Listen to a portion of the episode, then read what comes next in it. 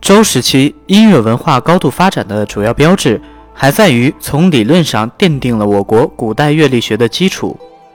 由于专业音乐文化的发展，经过长期的音乐实践积累，古乐理中的调性观念已经形成，并在礼乐中严格使用。我国最早的计算乐理的理论，是春秋时期的三分损益法。在春秋时期，《管子·地缘篇》中，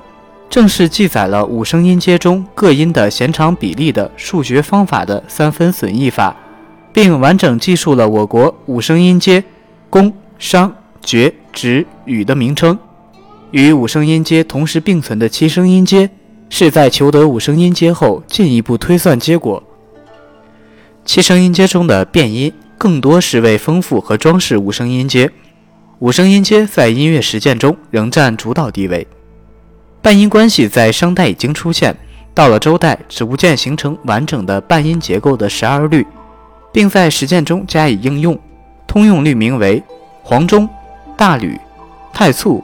夹钟、孤显、重吕、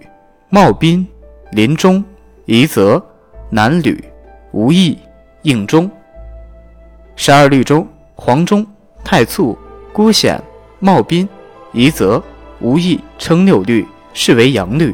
其余六律称为六律，是为阴律。